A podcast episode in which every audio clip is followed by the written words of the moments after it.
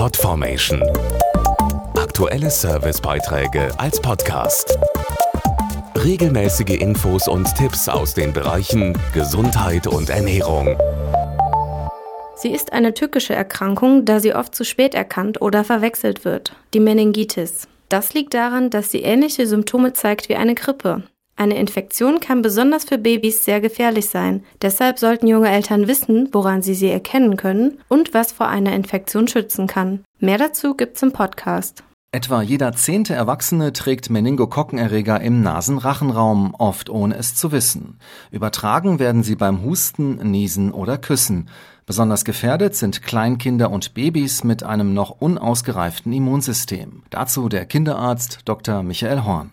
Nun, eine Meningokokkeninfektion zeigt sich nach etwa vier Tagen durch Fieber, Müdigkeit oder Benommenheit.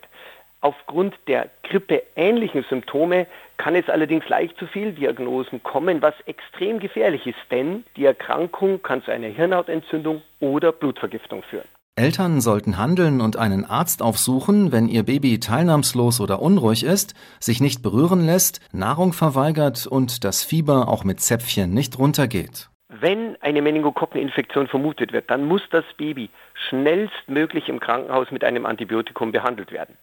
Aufgrund des raschen Krankheitsverlaufs kann es sonst zu schweren Folgeschäden wie Hörverlust, Amputationen oder sogar Todesfällen kommen. Wie kann man sich vor einer solchen gefährlichen Infektion schützen? Den besten Schutz bietet eine frühzeitige Impfung. In Deutschland haben wir das Glück, dass wir gegen die am häufigsten vorkommenden Arten von Meningokokkenerkrankungen Impfstoffe verfügbar haben. Podformation.de Aktuelle Servicebeiträge als Podcast.